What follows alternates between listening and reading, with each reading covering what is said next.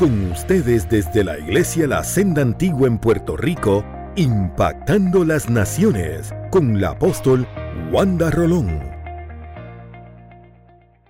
Una iglesia triunfante. Y yo quiero compartir brevemente, pero una poderosa palabra. Vamos a números capítulo 13. Capítulo 13, números capítulo 13. Y dentro de lo que hemos estado compartiendo tanto el domingo pasado como el miércoles pasado, me parece tan importante que hay actitudes que son las que debemos asumir para que podamos tener una iglesia triunfante. Capítulo 13. Y aquí nos damos cuenta, cuando Dios le habla a Moisés, no fue un capricho de Moisés. Una de las cosas que nosotros debemos identificar es que estamos haciendo lo que Dios nos llama a hacer. No hay triunfo si no hay obediencia. Eh, eh, no hay victoria si no hay obediencia. Usted no hace lo que le parece, usted tiene que hacer lo que se le indica. Usted tiene que aprender a seguir directrices. Cuando un ingeniero usted paga por un plano, usted tiene que seguir las directrices de ese plano el peso de la varilla, el grueso del espesor, la zapata, el peso del cemento, porque hasta eso tiene peso. Hay cemento de 3.000 libras, hay cemento de 3.500 y por ahí sigue para arriba, ¿verdad? Dependiendo dónde se va a ubicar. Y todo eso conlleva unas especificaciones porque lo que se está pretendiendo es levantar algo sólido que no se caiga. Aleluya. Y conforme la palabra, en el capítulo 7 de Mateo dice que el que oye mi palabra y la obedece, dice, edifica sobre qué? La roca. Y vengan las mismas tormentas que le va a venir a cualquiera. La diferencia que el que edificó en la obediencia de lo que dice Dios, esa casa no se cae porque está sobre qué. Así que se le llama a partir de ese momento un hombre prudente. Diga prudente. Y el Señor quiere una iglesia prudente, una iglesia sabia, que sabe quién es, cuál es su ADN y que sabe lo que Dios quiere para ellos. El miércoles compartíamos también y dijimos que el de anhelo de Dios es bendecirnos, porque Él ya nos bendijo. Por eso cuando nos saludamos en esta temática espiritual, amén, nosotros te, yo te digo bendecido y tú me dices bendecido y eso cayó mal. Eso cayó mal para los 90, eso cayó muy mal. La gente decía, pero ¿cómo es eso? Tú no puedes bendecir a nadie. Oye, ¿usted no ha leído la Biblia? Abraham le dijeron desde el pacto de Abraham, a quien tú bendijeres, yo voy a bendecir. Eso desde Abraham. Ahora en Cristo, dice la Biblia en Efesios, que nos bendijo con toda bendición. Entonces nosotros estamos negando eso cuando decimos que Dios te bendiga. También lo hacemos por costumbre, pero la realidad es que tú eres un bendito de Dios. Dígale que está, aunque sea lejos, cerca, con máscara o sin máscara, con máscara. Tú eres un bendito de Dios. Somos benditos del Señor. Bueno, entonces aquí habla, capítulo 13 de números, un poquito más detallado sobre los espías. Dice, y Jehová habló a Moisés diciendo, envía a tus hombres que reconozcan la tierra de Canaán. Hay un detalle. ¿Por qué tenían que reconocerla? Porque era la tierra que ya Dios le había entregado. Pero mire qué sagacidad, la estrategia de Dios. Vayan y véanla. Ya yo se la di. Hay gente que está pasando por el frente de su casa hace tiempo. Alaba. Es su casa, no tiene el título todavía, pero los domingos en las llaves. Alaba. El domingo hubo llaves aquí. Amén. Y ya pasando por la empresa que es tuya, está pasando por la casa que es tuya. Pero el Señor le dice a Moisés, pasa, perdón, envía a tus hombres que reconozcan la tierra de Canaán, la cual yo doy a los hijos de Israel. Hermano, qué belleza. De cada tribu de sus padres enviarán un varón. Pero tiene que tener esta característica, tiene que ser un príncipe. ¿Por qué un príncipe? Porque un príncipe se supone que es un hombre de visión.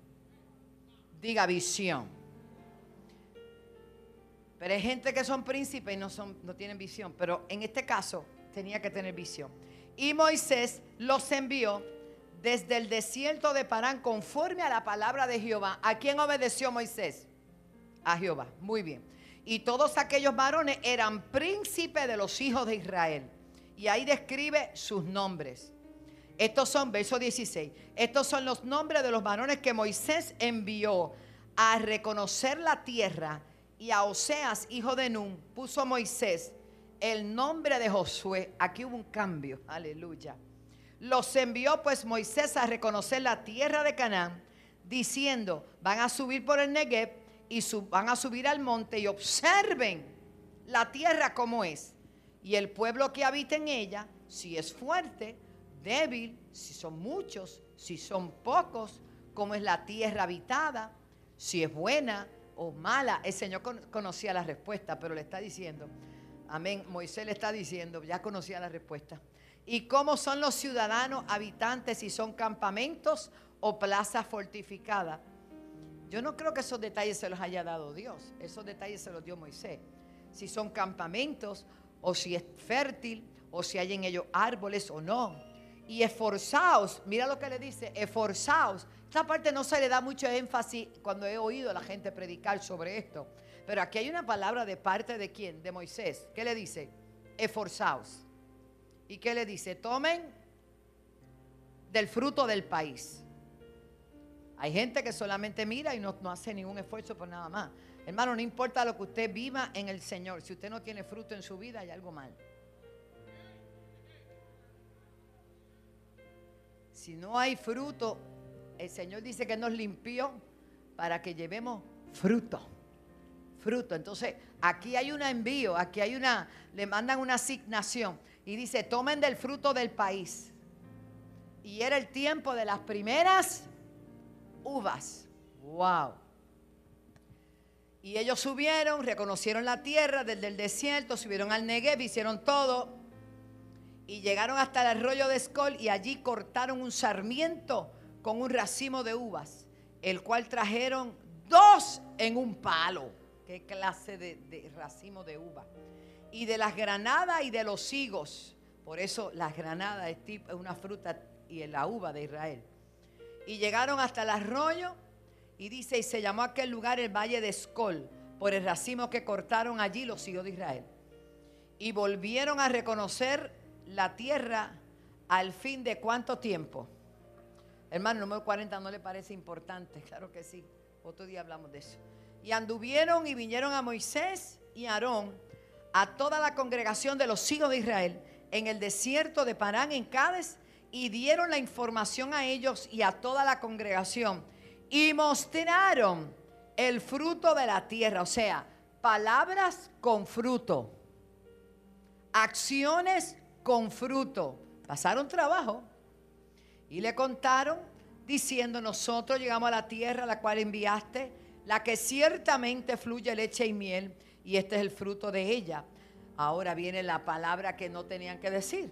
Mas el pueblo que habita aquella tierra es fuerte, las ciudades son muy grandes, fortificadas, y también vimos allá los hijos de Anac.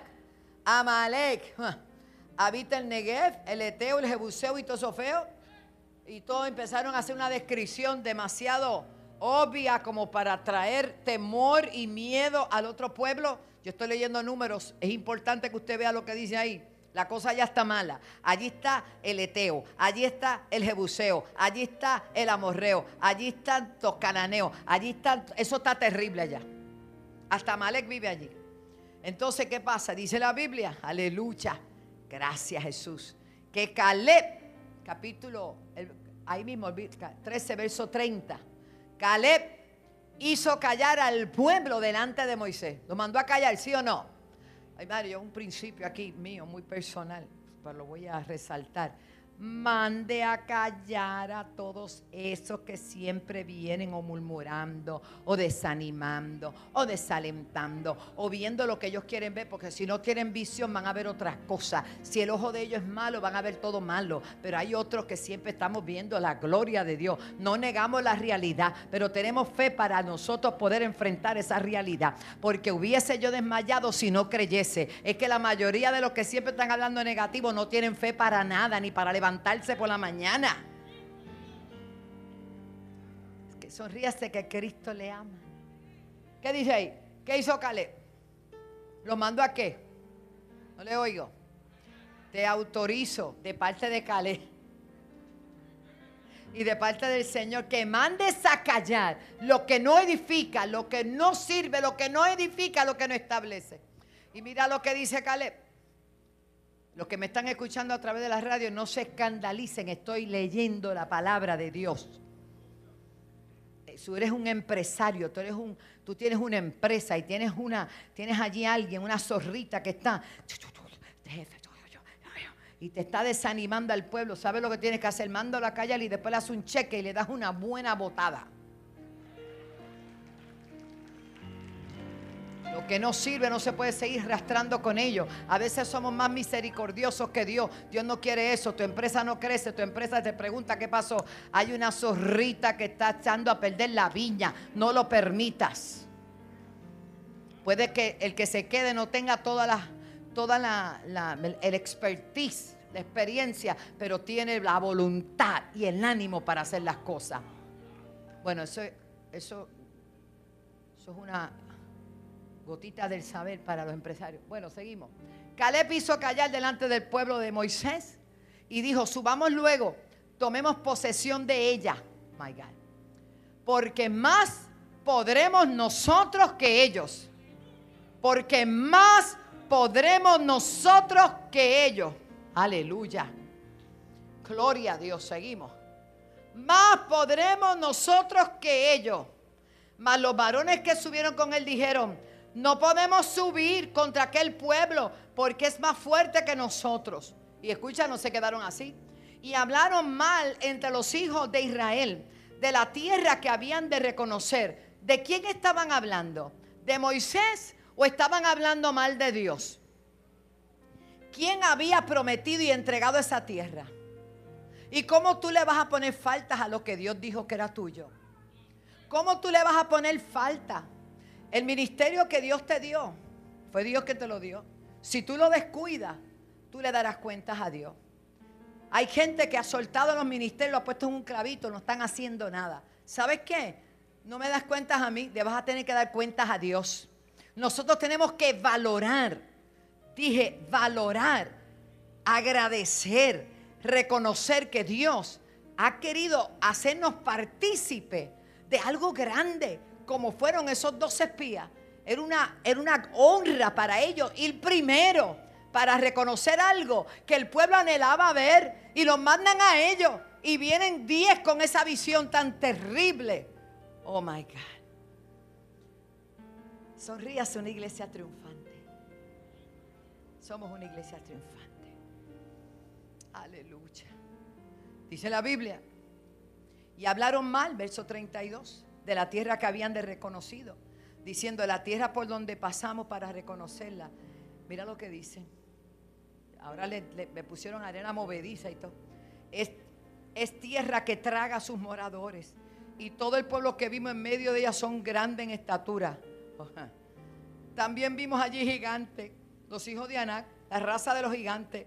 Y éramos nosotros, a nuestro parecer. ¿Ve?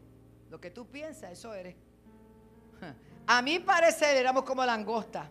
Y seguramente así se lo parecíamos a ellos. Oh my God. Entonces toda la congregación, verso capítulo 14, gritó y dio voces. Y el pueblo lloró aquella noche. Toda la noche llorando, hermano. Y se quejaron contra Moisés, se quejaron contra Aarón, todos los hijos de Israel. Y les dijo toda la multitud, ojalá hubiéramos muerto en Egipto Mire eso, hermano. O en el desierto, ojalá hubiésemos muerto. ¿Por qué nos trae Jehová a esta tierra?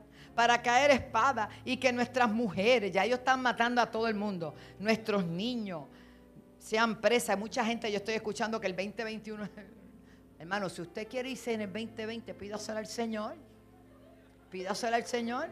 Pero nosotros vamos al 2021 con un espíritu de triunfo, de conquista, de reconocimiento, de creer lo que Dios dice en su palabra. Aleluya. Pero el que quiera en 2020, dígale, Señor, llévame, Señor. Dígaselo, a ver qué pasa. Ay, santo. Bendito Dios. Y decían el uno al otro, designemos un capitán y volvámonos para Egipto. Le dije el miércoles que Dios le habló y le dijo a Isaac, no desciendas a Egipto. Ahora, el pueblo, el plan, el plan siempre inmediato de la gente es volver al mundo, volver a hacer lo que hacían. Te tengo una noticia, en el mundo no hay nada, en el mundo no hay nada que buscar. En Egipto, en otras palabras, tu vida anterior era de esclavitud, era terrible, estabas en pecado, estabas totalmente olvidado. No has reconocido que Dios te lleva a, de gloria en gloria y de victoria en victoria, que hay un plan que Dios tiene para tu vida, que aunque veas lo que veas, tú tienes que creer lo que Dios ha dicho. Hablamos el miércoles sobre Isaac, que dice que ese año sembró y cosechó cien veces más y abrió todos los pozos que Abraham su padre había abierto y que los filisteos se lo habían tapado. Ahora estamos hablando de la tierra que fluye leche y miel y ya tienen un plan. Por eso es que Dios dice, este pueblo es contumaz, es duro de servicio. Hermano, no se sorprenda, ese es el pueblo que vio la nube que comió godornice, ese es el pueblo que tomó agua de la roca, ese es el pueblo que vio el mar rojo abrirse, ese es el pueblo que vio tantos milagros. En este 2020 no me sorprende tanta gente negativa, pero yo creo a Dios que nosotros que no hemos visto todo eso, tenemos algo mayor. Y es que por fe estamos sirviendo a Dios. Y estamos por fe de pie. Y estamos por fe creyendo que estamos bajo un pacto basado en mejores promesas un aplauso al Señor. Estoy tratando de, simplificar esto. Vamos a ver. Vamos ahí. Designemos un capitán. Entonces Moisés y Aarón se postraron sobre su rostro, delante de toda la multitud de la congregación. Estos detalles son importantes leerlos. Ellos se humillaron, porque así vivimos los pastores, porque así vivimos los líderes, delante de Dios humillándonos, resistiendo muchas cosas y todos los que tienen ministerio. Y Josué, hijo de Num, aleluya. Y Caleb, hijo de Jefone, nombres buenos para sus nietos, que eran de los que habían reconocido la tierra, rasgaron sus vestidos. rasgar sus vestidos era tipo de indignación. Indignación y hablaron a toda la congregación. Como muchas veces nos tenemos que poner de pie y nosotros poner las cosas en orden. Ah, eso a mí no me toca. Sí te toca. Porque tú eres parte del cuerpo de Cristo. Porque tú vas a hacer que las cosas pasen. Si tú ves algo que no está bien, te supone que tú te levantes y levantes tu voz. Aleluya. Diga, es conmigo. Esto es conmigo. Hay gente que ve las cosas, pues eso no es conmigo y se te cae el mundo al lado y no haces nada. Tú eres responsable de lo que tú conoces y de lo que tú ves. Sonríase que Cristo le ama y somos una iglesia triunfante. Aleluya. yo, yo misma me aplaudo. Rompieron sus vestidos y hablaron a toda la congregación de los hijos de Israel, diciendo, la tierra por donde pasamos para reconocerles tierra buena en gran manera. Si Jehová se agradare de nosotros, Él nos llevará esta tierra y nos la entregará. Tierra que fluye leche y miel. Por tanto, no seáis rebeldes contra Jehová ni temáis al pueblo de esta tierra. Ojo, no teman iglesia de Cristo, no temas a nadie ni a nada. Por tanto, aleluya, no temáis al pueblo que está en esta tierra, porque nosotros, me encanta Josué, yo voy a saludarlo un día y le voy a decir yo también. Ya sabe por qué. Porque nosotros nos los vamos a comer como pan. Amigo mío, hermano. Y con queso de papa. Gloria, di mortadella. ¿Qué pasa? Los que no comen carne sufran. Mortadella de la buena. Nos los vamos a comer como pan. Mira la expresión de un hombre príncipe de fe. No se vaya, cierren las puertas, todavía no se pueden ir. Aleluya. No los vamos a comer como pan. Hermano, la nota discordante aparentemente del equipo eran esos dos. Eran esos dos. Pero eran los que tenían la visión correcta. En otras palabras, no siempre todo el mundo va a opinar igual a ti, pero tú tienes que tener, tu opinión tiene que estar basada en lo que Dios ha dicho, porque lo único que va a tener el respaldo y la victoria es lo que Dios ha dicho, porque el cielo y la tierra pasarán, mas su palabra no pasará ciertamente. No te dejes influenciar por un mundo que está cegado, por un mundo que está perdido, por gente que cualquier guagua los lleva a cualquier sitio. el autobús que tú y yo usamos es un autobús que nos dirige a victoria, a nuestra asignación segura, a lo que Dios ha dicho que será en nuestra vida. El justo por su fe vivirá. Yo sé lo que le digo. Yo lo he vivido.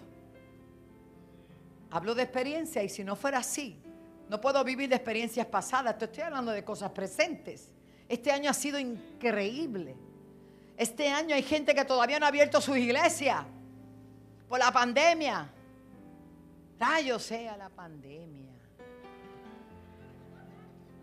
Hay gente que no ha entendido que no se trata de la pandemia y respetamos y sabemos que hay gente que se ha contagiado. Claro que sí, pero si tienen fe, pero si tienen fe, hermanos, se cubren, se cuidan y siguen, porque la palabra no se puede dejar caer. Con el tiempo de Lee no había palabra, no había revelación. ¿Cuántas pandemias tuvieron que pasar esa gente? Nosotros venceremos en el nombre de Jesús, porque somos la iglesia triunfante. No hay pandemia, no hay diablo no hay demonio que detenga la iglesia. Jesús dijo, las puertas del ave no prevalecerán. Esto tiene que ver con las puertas del infierno mismo que se han abierto para ver si detiene la iglesia, para ver si la paraliza. Te tengo una noticia, diablo. No la vas a detener. Sherabakabashanda con dos, con tres, con cuatro, con solo ahí le damos. Y seguimos, y seguimos, y seguimos. Barra. Fuera espíritu de temor. Fuera lo que cada vez mira y escucha y te quiere paralizar. ¿No has entendido? ¿No has oído que de Dios es el poder? Cabasura baba. El no creerle a Dios es rebelión. Pastora, pero ¿y cómo es eso? Lo acabo de leer. En el verso 9, ahí está un hombre ungido, limándolo, Basella, diciéndole, oye, no sean rebeldes. La rebelión es no creer lo que Dios ha dicho. Cuidado iglesia, pastores, líderes, con mi respeto, no sean rebeldes. Hay gente que tiene como una guerra, como un desafío. Te tengo una noticia. Los que ganamos, la iglesia triunfante es aquella que camina aunque no vea, pero le cree a Dios. Denle un aplauso al Señor. Si algo admiro de Columbus, Cristóbal Colón, si algo admiro de él, es que él creía que la, tierra era redonda. Y se presenta donde la reina, dame recurso, que voy para allá. ¿Para dónde tú vas? A descubrir una tierra que yo sé que hay para allá. Pero, pero es que la tierra es plana, mira, cuando se termina allí todo, hay un precipicio. ¿Cómo? Los ¿Sabe a quién le entregaron? Le entregaron los esclavos, porque no querían perder hombres. Pero esos esclavos es como ahora. Lo que los vil y los preciados de este mundo escogió Dios para descubrir cosas grandes, para ver la gloria de Dios. Alabanza, allá. El que no era, el que no era acepto, el que no cualificaba, hoy tiene testimonio. Cristo me libertó, Cristo me restauró, Cristo me hizo libre. ¿Por qué? Porque le creyeron a Dios y han descubierto cosas. Él no cualificaba, él era vendedor de droga y cuántas cosas. Hoy es un ministro del Señor. ¿Cuánta gente aquí hoy son ministros del Señor? Porque creyeron que la tierra no era plana, que había algo más que había algo más, que había algo más, que había algo más. Solo los que toman riesgo son los que reciben grandes recompensas.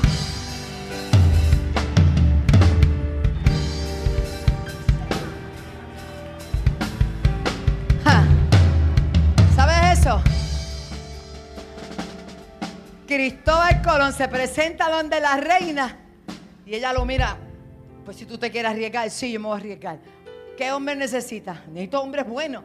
Te voy a dar los esclavos, porque si es una pérdida para ellos pero qué privilegio tuvieron esos esclavos de ir en esa expedición y descubrir que el mundo no era, no era plano, era redondo. Óigame, nos descubrieron, ellos nos descubrieron, pero siempre estuvimos aquí. ¿Cuánto dan gloria a Dios? Hay cosas que han estado ahí, es que falta que tú las descubras, lo que falta es que tú las tomes, lo que falta es que tú las poseas. Siempre han estado ahí, siempre han estado ahí. Y el Espíritu de Dios te está diciendo, ve por ellas, ve por ellas, ve por ellas. Yo te las entrego, yo te las entrego. Ve por ellas.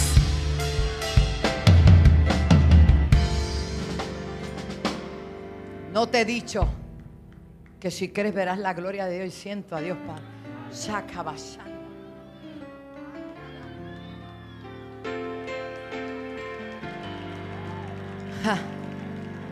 Ve por ellas. Siempre va a haber una lucha entre los que tienen una visión y entre no, Siempre. Te pueden llamar loco, fanático, los religiosos, lo que sea. Pastor, estaba una unción fuerte ahí, pastor. Yo me siento tan honrada que mi primer admirador es mi esposo. Eso no, eso no es en cualquier casa, ¿sabe? Porque sabe quién soy, qué mujer soy. Y yo también sé quién es él. Qué lindo, ¿verdad? Doy gloria a Dios. Yo he sabido ir a sitios donde cuando el pastor está predicando, la esposa hace... Nada más con el testigo. Continuemos. Alaba lo que Él vive. No los vamos a comer como pan. Porque el amparo de ellos, o sea, ellos tenían disposición legal hasta ahora. Porque ellos estaban viviendo en nuestra tierra. Pero como ya el Señor dijo, vamos a poseerla, la legalidad pasó a nosotros. Y ellos están ahí ilegal. Ellos están ahí ilegal. Ellos no tienen autorización para estar ahí. Míralo, eso es lo que está diciendo José. Su amparo se ha apartado de ellos y con nosotros está Jehová. No les temáis. Ay, ay, ay. Ay, ay, ay. Entonces la multitud cogió piedra y dijo, vamos a acabar con ustedes. Pero pasó algo. Y es lo que va a pasar y nosotros estamos creyendo por este año 2021. 2021, año de la gloria de Dios donde no tendremos que estar hablando tanto, sino que van a haber intervenciones tan fuertes del cielo, sobrenaturales. Y a los que creen todas estas cosas le van a ser posible. Hay gente que va a tener que volver a creer, porque van a tener que ver la gloria de Dios. Van a tener que reconocer que es Dios el que está en el asunto. Dice que cuando hablaron de apedrearlo, la gloria de Jehová se mostró.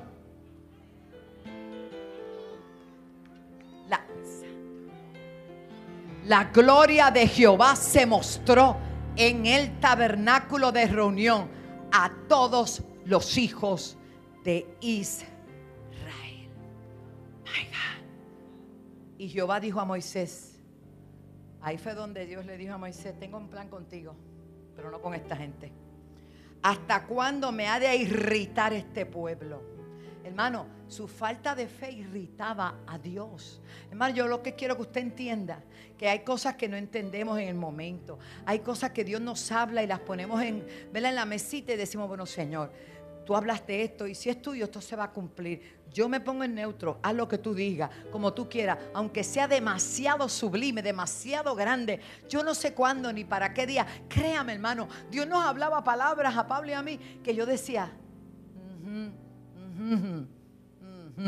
Nada más, para no invalidarlo y para no faltarle a mi Dios, porque era imposible que dos muchachos que muchachos para este tiempo, ay, ay todavía, que dos muchachos que vinieron de Chicago con el corazón para entregarle todo a Dios, todos nuestros recursos, todo nuestro dinero, todo nuestra guagua más, nuestro equipo de sonido, mi Gibson, todo lo pusimos para buscar hermano, para traer hermano, para verlos quejarse. Y el Señor nos probaba, porque decía a la hermana, yo no me quiero sentar con esa otra hermana. Y yo decía, pero no hay más asiento. Búsquela a ella primero y después me busca a mí. Hermano, a tu arte y virar para atrás. Ese tipo de cosas fuimos procesados. Si pudimos soportar eso, de que la hermana no se quería sentar al lado de la otra hermana. Y eran hermanas y alababan a Dios, aleluya. Aquello era terrible. decía, esto es así. Terrible. Y éramos miembros de la iglesia. Y el pastor se iba, porque el pastor trabajaba y nos tocaba a nosotros recoger la bocina, recoger las sillas, recoger los hermanos, botar los hermanos, llevar los hermanos, buscar los hermanos. Y el pastor solo venía a predicar y nosotros vivimos eso. Nosotros vivimos eso. What are you talking about? A mí, ah, no. Y Dios nos, metíamos en los sitios. Ronald Chol nos dio una palabra para ese tiempo. Ronald Chol todavía un hombre de Dios. En de Corozal, discípulo de Cristo. No cabía la gente, 300 personas, gente afuera. Y hubo dos espacios para nosotros que no éramos nada, solamente íbamos a la iglesia. Y nos sentaron atrás y ese hombre que usaba manga corta toda la vida, se paseó entre medio de todo dijo, así le dice el Señor. Y yo miraba, Pablo, ¿está hablando con nosotros? Pero Dios conoce el Dios conoce. Y todo lo que nos habló era demasiado grande. Y yo, pues está bien calladito, que tú digas lo que seguimos nuestra vida normal, normal de entre comillas, hasta que vino todo esto. Esto no, esto no fue un invento. Esto fue Dios que lo tenía planificado y nos metió en el tiempo, en su kairos, en su tiempo hizo las cosas. Pero tiene que venir primero obediencia. Tú quieres la gloria de Dios, me vas a tener que pagar el precio. Esa niña que tú ves ahí que escribe es elocuente y es una maestra. No hablaba. Había que sacar las palabras como por, por, suero. Y yo vi que todo lo que ella tenía para enseñar, sobre todo maestra. Y la, la, nombré maestra y daba clases debajo del palo de mango de allí. ¿Verdad? Usamos un techo que usaban para clamor a Dios y no tenían dónde botarlo. Y yo, bótenlo aquí y lo amamparamos y lo pusimos de techo, porque todo lo que se perdía yo lo recogía y lo usaba. Ahora todos lo quieren nuevo, pero yo empecé con unos asientos, con unos bancos de la, con las sillas de la iglesia científica que tenían 100 años y se iban despellejando así poco a poco.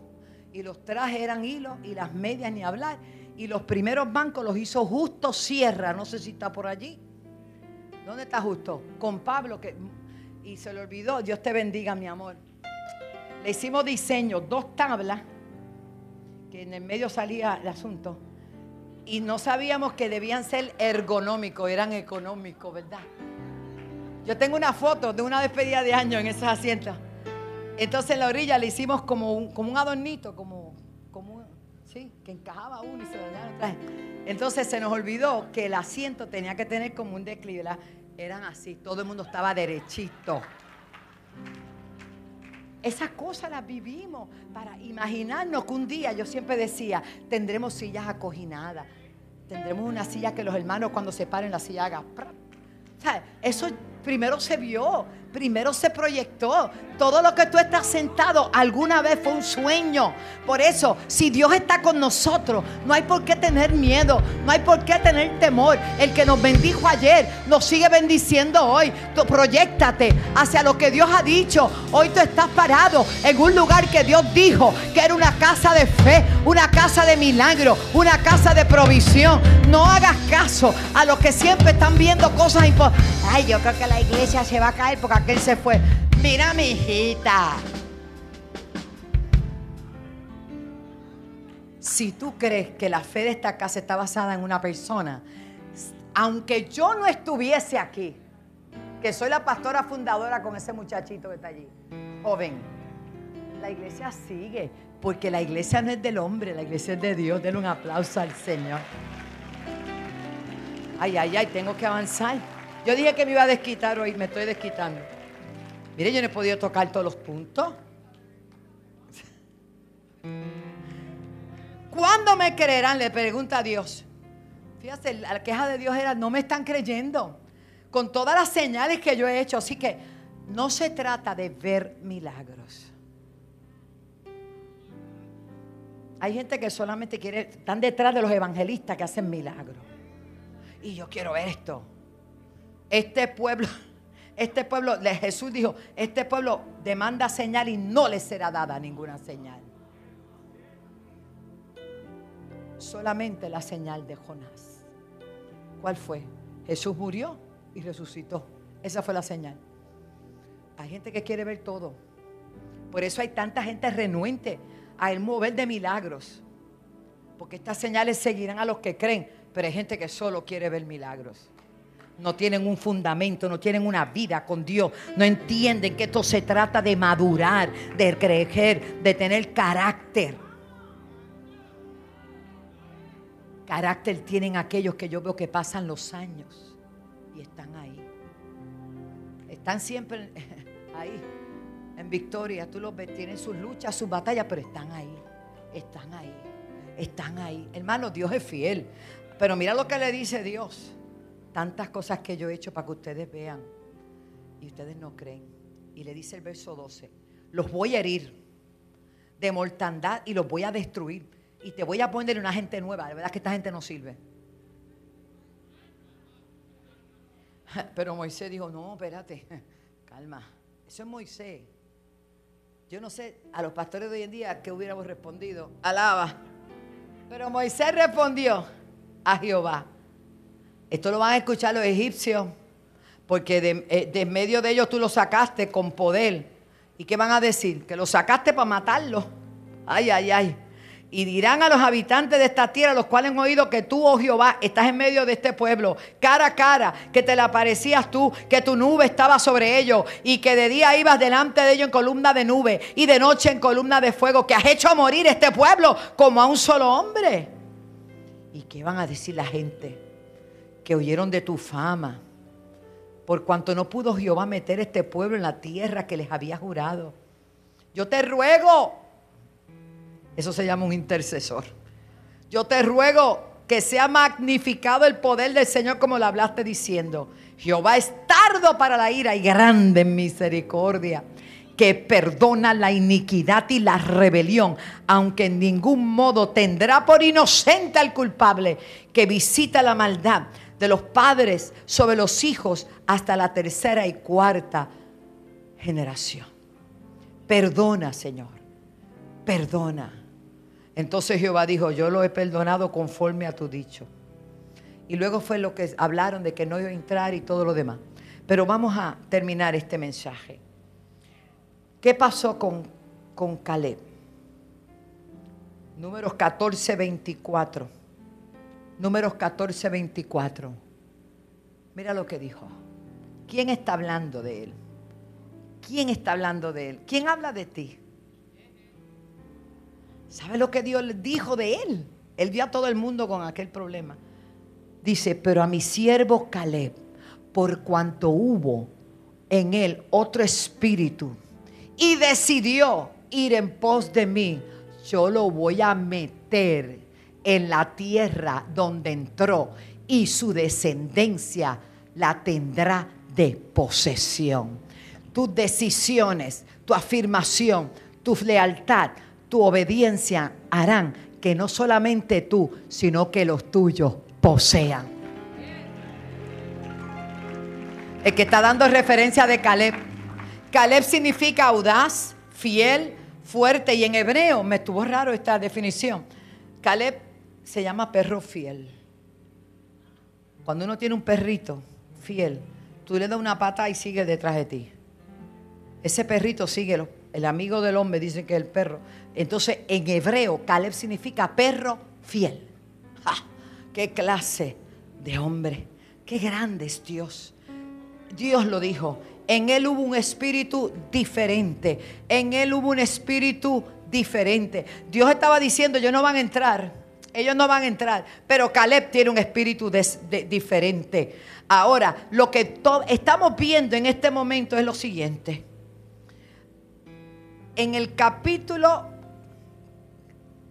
en el libro de Josué. Vaya al libro de Josué. Rápido, rápido. Josué 14.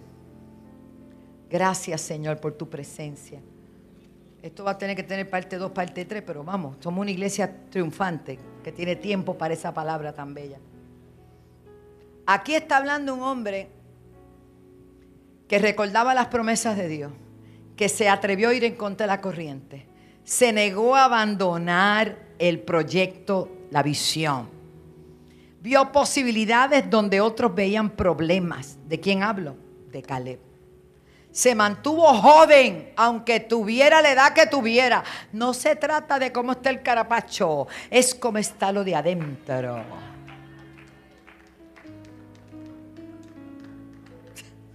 La Biblia dice que estarán vigorosos y qué? Y verde. No, pero está bien fuerte también. Algo verde está bueno todavía, ¿la? Alaba. Ay, santo. 14, ¿lo tienen? Verso 10 de Josué. Ahora bien, Jehová me ha hecho vivir, como él dijo, estos 45 años desde el tiempo que Jehová habló estas palabras de Moisés, cuando Israel andaba por el desierto. Y ahora he aquí, hoy soy de 85 años. Gózate, pastor. No, no te falta, vos te digo, síguete proyectando. Hoy soy de 85 años. ¿Quién está hablando? Y ustedes péguense ahí también, gloria a Dios. Y todavía estoy tan fuerte como el día que Moisés me envió. ¿Cuál era mi fuerza entonces? ¿Cuántos años tenía? Si habían pasado 45, tenía 40. Muy bien. Tal es mi fuerza para la guerra y para salir y entrar. Y a esa edad el hombre tiene un espíritu de conquista. A esa edad todavía le pide cosas a Dios. Yo no sé por qué usted está chantadito. Que si la pandemia, que si el gobierno, mire, olvídese. Usted tiene el Dios todopoderoso. Mire lo que dice. Yo estoy fuerte, dice él. ¿Cuántos se hacen eco a esa voz? Verso 12. Dame, pues, ahora este monte del cual habló Jehová aquel día, porque tú escuchaste en aquel día que los anaseos están allí y que hay ciudades grandes y fortificadas. Quizás Jehová estará conmigo y los echaré como Jehová ha dicho.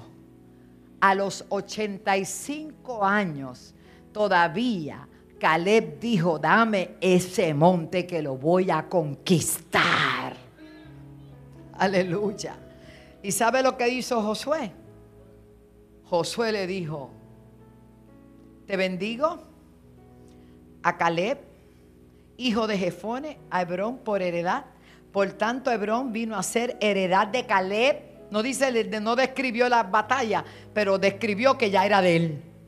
Alaba, que ya era de él. En otras palabras, mira lo que dice Colosenses 2.15, rápido, rápido. Colosenses 2.15. ¿Qué hizo Jesús? Despojó a los principados, a las potestades, los exhibió públicamente y triunfó sobre ellos en la cruz. ¿Sabes quién es el que hizo esto? Jesucristo, nuestro Señor y Salvador. Mira lo que dice Primera de Juan 3:9. Yo sé que usted lo sabe de memoria, pero vamos a ponerlo ahí para que y yo lo sé de memoria. Dejo esto aquí. Si esa fue la experiencia de Caleb, contra todo lo que se oponía en la entrega de lo que Dios le había dado, en la conquista, la iglesia triunfante sabe esto, que todo lo que es nacido de Dios no practique el pecado, porque la simiente de Dios permanece en él y no puede pecar, porque es nacido de Dios. Y todo lo que es nacido de Dios vence al mundo. Póngase de pie.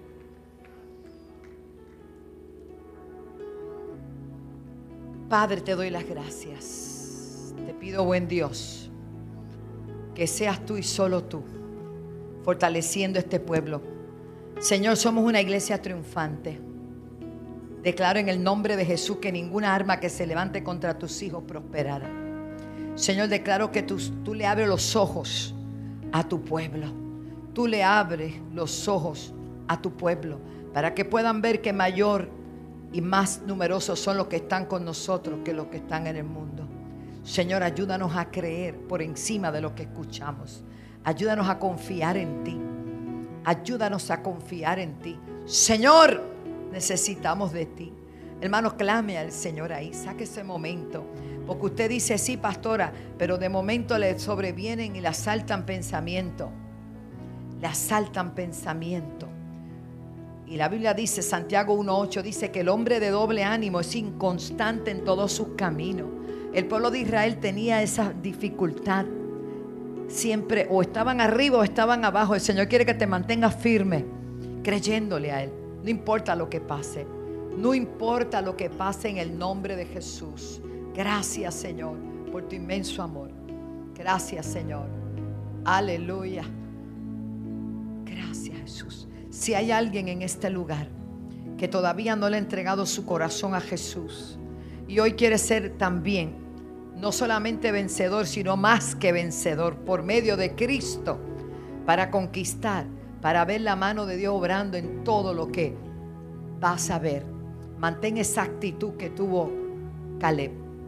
Recordó las promesas de Dios. Fíjese, 45 años después, 45 años después se presenta donde Josué y le dice, a mí Dios me dijo esto, dame ese monte, porque él dijo que estaba conmigo. Wow, wow, wow.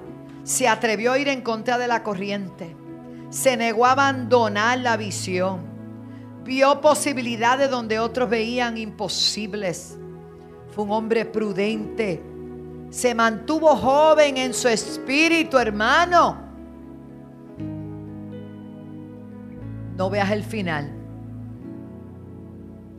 Comienza a ver lo que Dios quiere que tú veas. En el nombre de Jesús. Habrá alguien en este día Habrá alguien este día. Aleluya. Cuando pienso en tu amor y en tu fidelidad, no puedo hacer más que postrarme. Si hay alguna vida para Jesús, le invito a reconciliarse aceptar a Cristo como su Salvador, allá en la casa. 787 9 perdón, por poco. 787 730 5880. Están las consejeras ahí. Aleluya. Esperamos que este mensaje haya sido de bendición para tu vida. Puedes colaborar para seguir impulsando este mensaje de salvación a través de ATH Móvil Negocios Alaba 7, PayPal en alaba.org o 787-730-5880. Y de esta manera podremos llevar el mensaje a todas las naciones por televisión, radio e internet. 20.1 CTN Internacional y sus repetidoras en Puerto Rico y vía satélite. 106 Liberty, 46 Claro 88.1 FM, 92.1 FM, senda.fm online y las diferentes plataformas digitales como App CTNI, App Wanda Rolón, YouTube Wanda Rolón, Podcast de iPhone, Google y Spotify. Para más información, búscanos en alaba.org